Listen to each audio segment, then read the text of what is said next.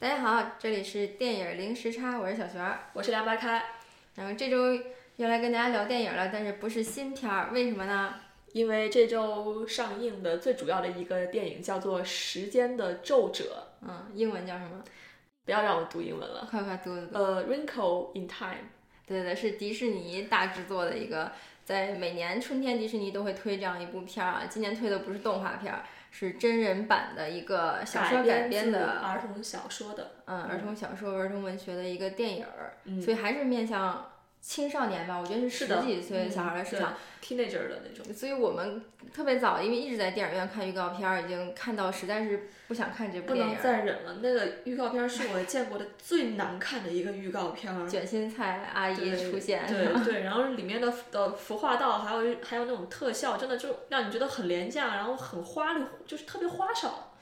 因为他以前会出很多童话改编的真人版电影，就是《美女与野兽》跟《灰姑娘》。都很成功，一个是从年初能一直呃，反正至少能到暑假上映，对，一直不下线，一直不下线，然后一直到年底的奥斯卡还能再出现一次，就是入围一些服化道类的奖项，对，包括后期特效，所以他今年选了没有选一部动画作品改编，选了这么一部可能是改编的。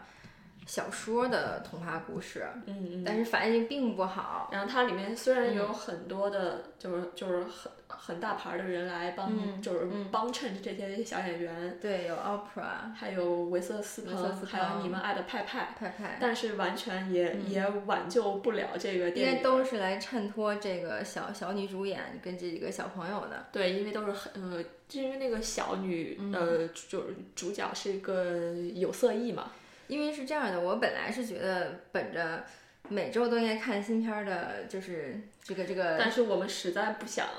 因为我本来是看了预告片都觉得实在很难看，就不舍得花钱去看了。对。然后当周四跟周五看到那个。就是评分掉到三点一，其实开始是三点一啊，IMDB，现在三点九了，就被拖回去了。对，看到三点一的时候，我就赶紧截屏，我说还好没有买票去看。但是有朋，嗯，但是有朋友很大胆的去看了，然后勇士看完，可能现在周末都都已经重伤在家，就不想出门了。因为我看都在豆瓣怒打一星，因为豆瓣不能打零分，对对对，特别惨。嗯嗯。然后大概说一下别人的诟病吧，因为那个。呃，专业媒体也是给了一个五十二的平均分。嗯，我们听过的媒体综艺啊，好莱坞报道全部都是给了五十分，没听过的大概也就给到六十到七十多分啊。嗯。然后主要还是说整个电影就是在用配乐在就是升起剧情的感觉。对对，而且可能，哎，我觉得就就是有可能是很政治正嗯正确的一个片子。然后就说剧情的漏洞特别大。嗯嗯，是的，是的，嗯，好的。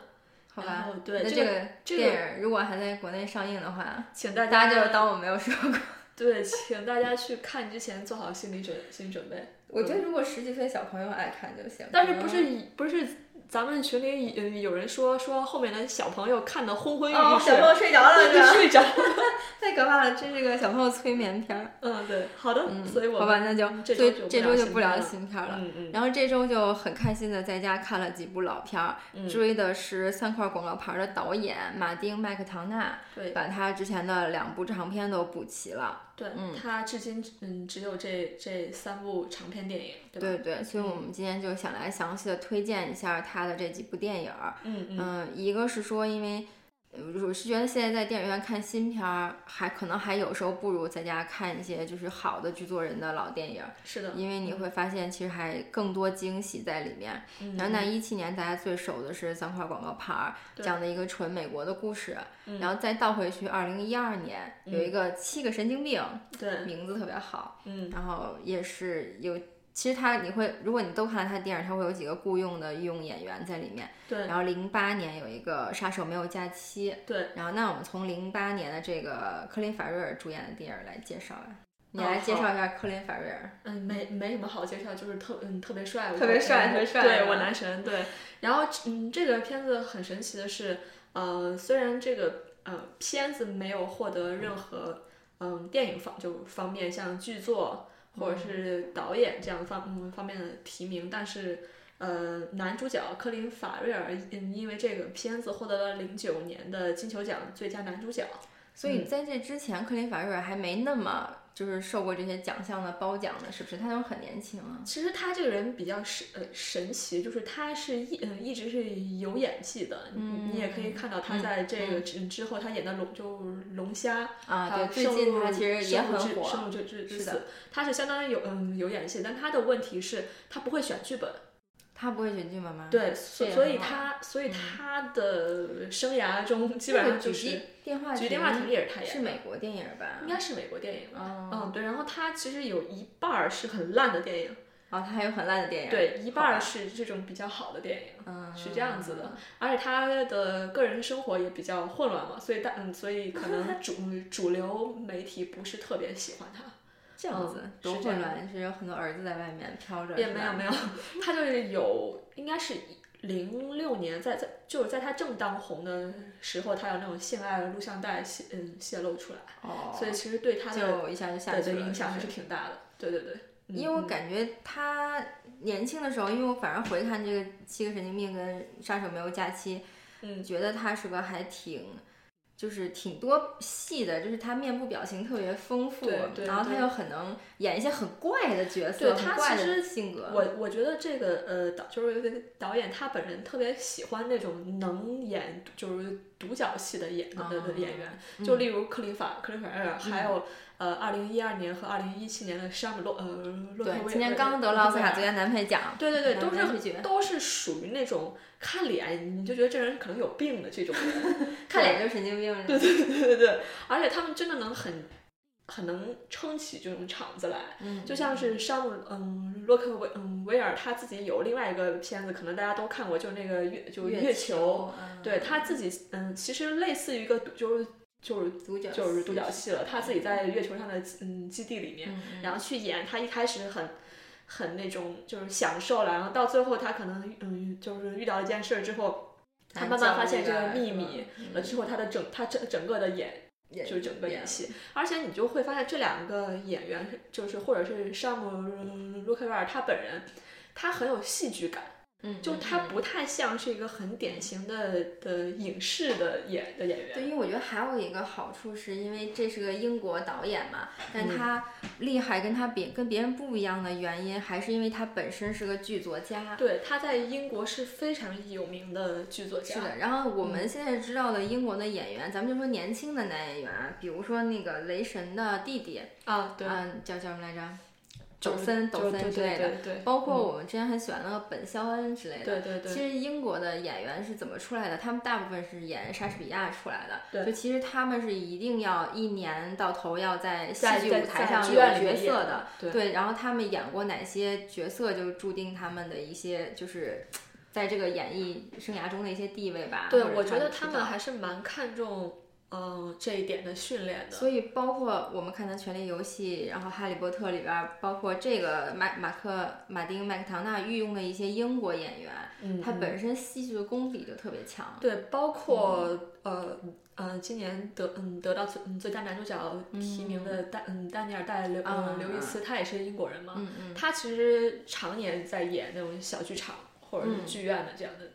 片子，对对对，所以你会觉得特别厉害。然后那从我先从几个点来说吧，因为剧作家改编的就是走上电影之路嘛，然后它其实还会带有一些戏剧剧本的一些色彩，就他的电影作品，一个是人物，对特别特别突出。我觉得他的第一部作品啊，零八年这个这个杀手没有假期，我觉得其实很有可能他写的时候，我就是要写一个，我就是写一个杀手的故事，但是我写的跟以往的杀手的电影不一样，我就写一个不一样的一个，他连前提就是完全给你一个不一样的假设，对，然后一直到，然后这也是一点，就是我先反杀手本身这个典型角色，或者反这个杀手可能就是杀人做任务这样的一个剧情路线，对对对，先有这样一个设定，嗯这样设定之后他就可以开始写了，而且他会觉得那个剧情马上就充满 drama 的感觉了。然后这个电影的设定是什么呢？他这个杀手完成了一次任务，嗯但是相当于是失败了吧？对，然后被老板放到这个布鲁日比利时的一个童话小镇然后去放，假，然后他电影名字起得特别好，这个杀手没有假期，就意味着他这个假期肯定要定会有问题发生一些事情事情。对，嗯，嗯然后包括他这个人物，然后让克伦·法瑞尔去演，就有一种忧郁、焦虑的一个年轻杀手的一个形象，会让你印象特别深刻。对，然后给我另外一个印象比较深刻的是，他里他里面还有个搭档，啊，是一个胖胖的杀，就是杀手。相当于他的导师吧？对，就就类似于比他要年就是年长，然后是他的那种导、就是导师吧。嗯，对，但是你就会觉得这你这两个人嗯、一出场就就在布嗯布鲁日嗯这么一个很小的旅游呃景点儿这样去逛，然后你就会会觉得这俩人是杀手吗？就是你从来没有看到一个胖子。是个杀手，就是在平常的那种电影里，就那种杀杀手都是那种酷酷的，的然后就是疤呀，对对对，或者就是是肌肌肉男呀、或者是那种嗯看上去很就是很灵巧的这样的人，但是你完全想象不到，呃一呃一个在在布鲁日要去逛教堂，要去嗯摸非常圣血。喜欢历史文要去看那种艺呃艺呃嗯艺术馆的人是一个杀手，而且而且特别逗的是他们两个没有枪，嗯，是的，就刚来到这个地方的时候他们没有枪，嗯这都是特别好的，就是你可能会觉得这不真实，嗯，但是其实，嗯，其实这种真实感从哪来的呢？其实我们对于电影判断的的的的真实感，还不是从别的电影来的吗？嗯嗯就是你在生嗯生活中，你有见过杀手吗？嗯，你没对人家也不知道什么样，你没，有，就是我就我们常常说这个电影。电影不真实，或者这个电影很真实，其实都是从我们看的书籍，或者从从影视嗯来的，其实都是一些虚构的，就是嗯你的生活是什么样，你自己很清楚，没没有杀手，嗯对吧？嗯，所以我觉得他这个是个反，就是反常规、反传统的设置是特别好的。嗯，而且他把这个每一个杀手的内心都讲的特别的深入，比如他那个老师不是天生就做杀手，不是说嗜杀就是嗜杀如命的这种人，做这种事情，对他对对只是说可能老板当年救了他恩，，对对，然后我来帮他做事情，就这么简单。对，然后第二点我想说的其实就是，他因为他是个剧作家，他很很擅长在这个剧情跟他创作的这个世界里有一套自己的规则，然后这套规则他要一直延续到最后。然后所以像这个杀手没有假期的规则就是说，杀死一个小孩儿的人应该，去死。对对，而且就是即便我是杀手，我做了这样的错误，我也要付出代价。对所以整场他的老板当然就最后大 boss 啊，谁演的？天哪，拉尔夫·费因斯，对对对，对，就是我们喜欢的伏伏地魔魔。，对。对他正常的，他有头发跟那个正有鼻子之后，我就是总会联想到但是他。的牙实在是太有特点了，就中间他的所有的牙就是就一般人尖儿的吗？一般人都是中间两颗牙有个牙缝，他嗯是所有牙都有牙 牙缝，好，我不要吐槽这样考演员的牙缝了。然后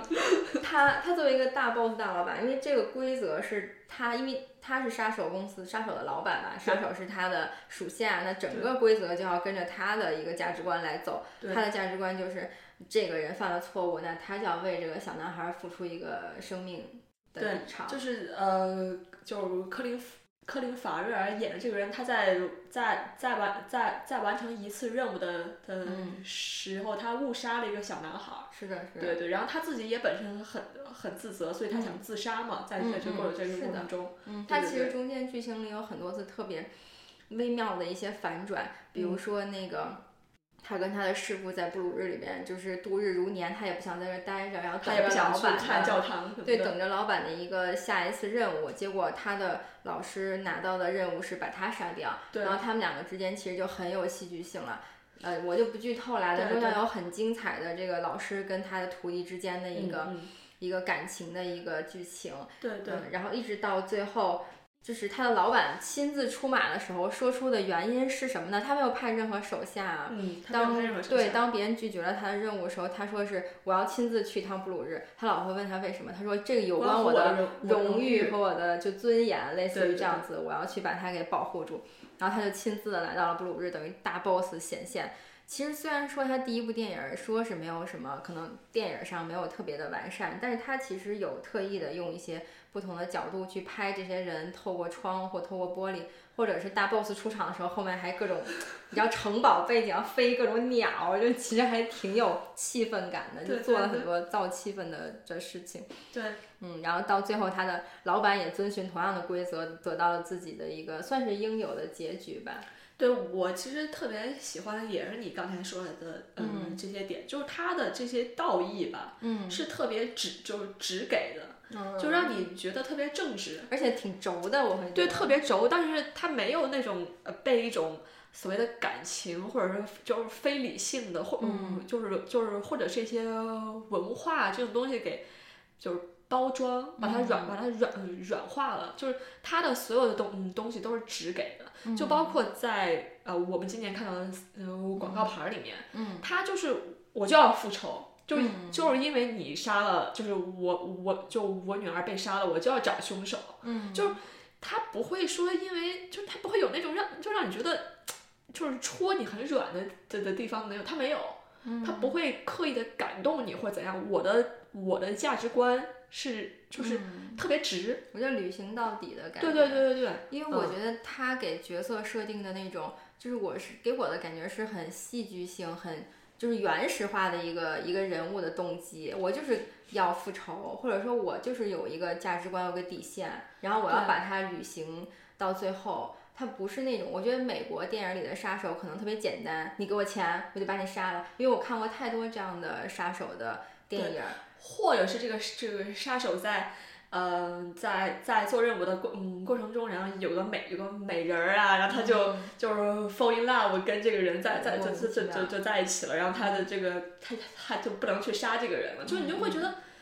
我不要看这些，嗯，就是这不是一个很很直接的的道义，你懂我意思吗？因为我觉得他电影里的说是杀手，但其实。就是一个个人吧，然后他去杀人只是他的一个工作，然后呢，他自己还要被他的，比如说老板啊，被他的师傅啊之间还有一些情感的关系，然后相互也有一些责任。对，就其实你会觉得，就是大家都很正经，虽然我要来杀你啊，但我的 reason 好像特别特别正经，特别正直。虽然我是杀，但我杀你的理由是正当的。对对对，是这种感觉。而且你像我我你像我们平常看的片，嗯嗯片子，假如有个手就是手下不听话，然后老然后老大可能会派一呃派一帮人去杀他，但这里面就像你说的，他没有。对对对对。就我要亲自去杀。嗯嗯。对，因为这是我和你你之间的事儿，你你不听我话，我就来干掉你。对，而且就是让你觉得反而挺有血性的，是，对对，应该是这样的一个形成。是就是我会觉得，因为它是戏剧舞台，就是其实有时候我们看电影跟看那个戏剧话剧完全不一样，因为你到话剧的的那个场景里，你就会相信所有的设定都是真的，然后所有的角色的爱恨情仇一下就在那儿了。其实这个电影导演的作品也需要这样，可能你你坐在那儿，他给你一个设定，你就马上相信了，你不用再去想，哎，这个上手公司是怎么运营的呀？这个老板自己出马自己死了怎么办呀？就不要去想那些。对对对对对，我觉得就是你刚才说到这点，我就在想，其实我们看电影的时候，还是还是期待一种真实感。嗯啊，但是我们坐在剧院里的时候，你就就完全是在看戏。对啊对啊对啊对啊。就像是我有我我刚才突然想到，我们看那个赵就是赵赵氏孤儿的时候，就像那个程英，他拿着那个那个药筐，婴儿就在里面，那为什么那个那个将军，他最后就突然就他就。他就帮他了。呢，就是如果我们看电影的话，就会觉得什么鬼，就是，但是你在那个剧院里，他那种气氛一起来，人的语言还有人人人人人的动说服力会加强，是的，是的，嗯嗯，而且可能那个场景下你就特别感动，代入感特别强，嗯。嗯，那这个片儿聊了好多啊，我觉得这个杀手没有假期，大家可以去看一下，一个是反类型的一个。就是不是很一看就不是个美国电影，一看就是个英国电影，然后里面有大量的吐槽，吐槽英国人、美国人之间的关系，因为这个导演就是很爱这一套，然后所以他其实他其实其实嗯他政嗯政治相当不正确，所以这也是为什么他一直徘徊在好莱坞主流之之外，嗯，就是他嗯就像他他里面的一些呃，对于就是侏儒啊这种残障我觉得人士我觉得他也不是说政治不正确啊，当然每个是这个这么多零八年到现在政治正确变了好多对，那次。倒是。我是觉得他特别爱调侃那些很敏感的话题美国人、越南人，对对越战，然后美国人跟英国人之间的关系这些，包括黑人跟白人之之间的关系一定要有一场大战成年人跟 侏儒之间的这种相互鄙视。对，就那那我们如果转到，就拿这个作为一个引子来说到二零一二年的这个嗯七个嗯神经病病里面，就像它里面就在调侃调侃美国人，他再一次调的的的的的的调侃美国美国人，就是作家就是科林法瑞尔演的这个人和他的。好朋友山姆，嗯，洛克威尔有一段对，就是对对话嗯对话，就说你们比利时人，呃，就说你们法国人，就就爱嗯爱尔兰喜欢喝酒，然后你们美你们美国人喜欢什么？就是就是 tolerance，就是宽容，你就会觉得特讽刺。嗯就是美国人就是把 tolerance 放在嗯嘴上，但是其实并其实不宽容啊，对啊，其实跑到别的地方去找小裤衩儿。对对没有，然后我还想说，是我觉得，比如说上一部电影，如果他说他想反，比如说杀手类型片的话，那嗯这部电影其实他在反好莱坞。你有没有发现，是这个电影的开头照了好莱坞是在好莱坞山，他是照了好莱坞山，对，然后男主角克林法瑞尔演的就是一个，比如说他就是个美国的电影的一个，呃，怎么编剧吧？编编剧，对对对，就是在在好莱坞体制下的这么一个编对，剧，然后他又嗯。天天酗酒，又爱什么生，说他是就设定是个爱尔兰人，嗯这个演员本身是爱尔兰人，然后酒鬼，然后所有的故事都不是他写的，都是他朋友讲给他的。然后他发现最有那个剧作前途的是山姆那个克洛洛克威尔。洛克威尔演的那个角就是色。混混，对。是的，对嗯，然后它里面大量的吐槽好莱坞，吐槽好莱坞里面没有女性角色，是的嗯，，这个也嗯非常嗯有趣。对，然后它嗯、就它里面有呃。就有句台就是台词，就是说，呃女人可嗯可以死，狗不能死，就是其实就是在在讽嗯讽刺这种就是就是动物呀。我觉得就是很多人就觉得人人人命不如动物的命，其实现在很就是就是很多人都是这样觉得的。对我是觉得现在就是现在我们把黑人主题的电影儿，前两年啊，这两年把女人女性主题的电影儿拿出来，一定要给予褒奖。但其实早在好多年前，昆汀也好，这个马丁麦克唐纳也好，他们的电影里其实多次提到了这你这个美国片里边没有女性的问题，女性没有整句台词的问题，女性出来啪死了，要不然女性出来晾一下身体，上了床走了。对，我觉得他最牛逼的是他在他在之前的每就每一部电影里面都在自嘲，然后就像他这里面就就是借用作家的嘴，然后自嘲说。女呃，女人没有一句像样的台词，都是就是就是走过场。嗯他他二零一七年就拍了个大就是大女大主的女主的电影，电所以特别有趣，就是嗯他在。因为他这个七个神经病里面，他要去提出这件事儿，所以他这个也是有那种互文性的啊。这个男主角都在里面写剧本儿，写的剧本儿本身就是这个电影发生的一些故事，是的，所以他为了统一整一个整个一个概念，所以他这部电影里就做到了没有好的整体的女性角色，女性角色几乎没有太多台词，出来没多久就死了。是然后唯一戏最多其实是个黑人的奶奶，其实他这里面也提到了白人跟黑黑人的的婚姻，是的。其实他并没有说拿出来来烘托这个事情，只是他提到了这样的一个对然后历史的社这会遗留也跟。二零零八年的在布鲁日这个店里面也相关，因为里面那个胖子嗯杀手的太太就是个黑人，嗯嗯嗯，他们都提到了这就就就是这一点。因为在那一在这之前一一大段时间的年代里吧，黑人结婚男呃黑白人通婚之后，妻子被杀掉的情况非常多，包括他们的孩子死的非常惨，对，得到得不到公正的一个评判，它里面特别不知道你有没有、呃，所以美国人就很讨厌他。注你有没有注意到这这就是二零零八年这个在布鲁日这里面嗯有句台、台词是这个侏儒说的，嗯当时他们在跟侏儒。抽大麻、喝酒的时时时候，就就聊到了白人跟黑人必有一呃一战战。那然后他就问了个问题，其中有个妓女就问了个问题说：“那白人跟黑人生的小嗯小孩应嗯应该站站在哪哪一边？”侏儒说：“当然是黑人。”对啊，啊所以你就会觉得他一就他探讨的的这种母母就母题吧，他一直在说，是在这些电影里面一直在说这些问题。我觉得有一些剧作家，就是咱们不说什么良心啊，那些都是很假的事情。呃，现在人就是愿意说，我拍这个电影就是为了让女性得到更多关注。我觉得这些都是你不用拿出来说，你给我看你作品就好了，我能看到你的观点。你这马丁，呃，对啊，马丁就是这样子。我觉得他的作品里一直在谈这个话题，所以也导致了很多人不喜欢他，就让你寒碜呗。昆汀也是，总是安排一些剧情，一定要让是吧白人。还要我能说吗？就是 suck 别人的 dick 啊，对，就是看了就让人，啊就是如果是白人很生气的那种，他会站起来会从影院离开的。嗯，对的，包括这个导演也是的。嗯，你已经开始哭了是吧？我我觉得我们这期已经要录不下了，但是其实就是想说，这个导演他无论是对女性主题，对黑人白人之间的社会事件，他其实一如既往的在谈这些事情。那《七个神经病》其实很好的反了好莱坞的剧情，点了好莱坞典型的没有女性角色的事情。还有，嗯，里面他说跟就是、嗯就是美国人的宽嗯宽容这一点，他啊，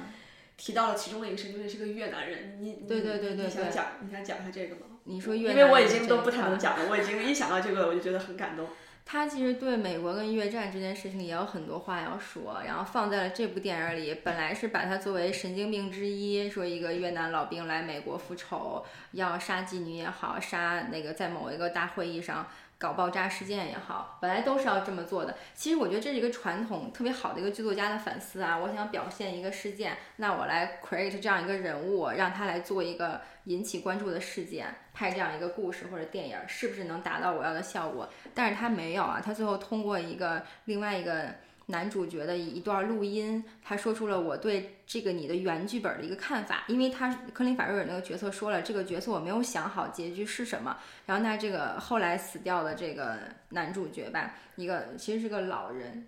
对他给他录的这段音说，我觉得他应该是这样一个结局，就是当他。呃，带着这个，比如说危险性缠着炸药的妓女来到这个会场，本来想要炸掉所有的时候，他本来是其实一个复就复仇复的，仇就把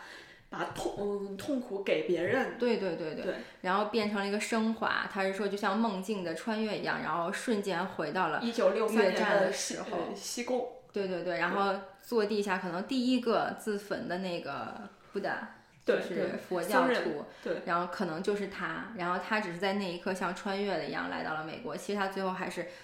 自己自焚了。然后他最有名的那句话就是别人跟他说你你能不能不要做这件事情了，可能不会改变任何事情。然后他说了最有名的那句 It may be，就是他有可能会改变。确实，不停的僧人在第一、第二一直连续自焚的时候，美国当时的政府也是得到了很多舆论的压力。然后导致整个越战一步一步走向，虽然它最后走向恶化，但是它最终得到了一个解决，这是一个必经的一个过程。是的，嗯，然后那我们剩下的就下期再讲，已经二十七分钟了。嗯，然后我们三块广告牌儿就不用多说了，对它用这部电影纯女性大角色的电影啊，然后又变成了一个纯 local 美国小镇的故事，所以这个导演跟编剧实在是太厉害了。嗯，他总是把很多戏剧冲突非常好的放在一起，你不要去深究它这些真实性有多少，但是还是让你看着很带劲。对嗯嗯。好，那这这期先这样了，我们下期接着聊其他剧作方向转成导演的作品。好吧，我嗯我已经很就你也你也平静一会儿。我都很感动了，一想到这个七个嗯神经病，我就觉得写的特别好。我觉得最后我们推荐一下那个越战的纪录片儿吧，对还有几分钟，我们最近在看一个 C BBC 不是 BBC 拍的，对对，到时候哪拍的我们放到我们的公众号上吧，就是推、就就就推荐一下是最新的一一个个推出的越战的纪录二零片一，七年的一个纪录片，信息量超大，嗯，然后它每一集都将近有一个半小时，是特每集特别长，就做好心理准备那种，因为它非常史实，非常客观，讲了很多当时的一些报道，各方局势一个状态。因为越战太复杂了，怎么开始的，怎么恶化的，就包括越共。都是有南越跟北越之间不一样的阵营，不一样的越共。美国人叫的越共到底是哪一派？其实我们之前都分不太清，但是这个电影里讲的很清楚，包括美国的历届的总统，从哎是谁被射杀了，副总统上台，就是哪一个？肯尼迪，肯尼迪，嗯，啊，就从肯尼迪在的时候到副总统上来，怎么一步步的失控，对嗯，然后非常有意思一个越战的纪录片。好的嗯，嗯，好，那我们还是没有说在哪找到它，有资源吗？就可以搜吧。就越南战嗯战争二零一七年的，你上豆瓣就可以搜到，对，然然然后评评分超高，就就嗯反正就是那个总总总共有十集。嗯，好好的好好的，嗯，那这期先这样。行，好，好谢谢大家。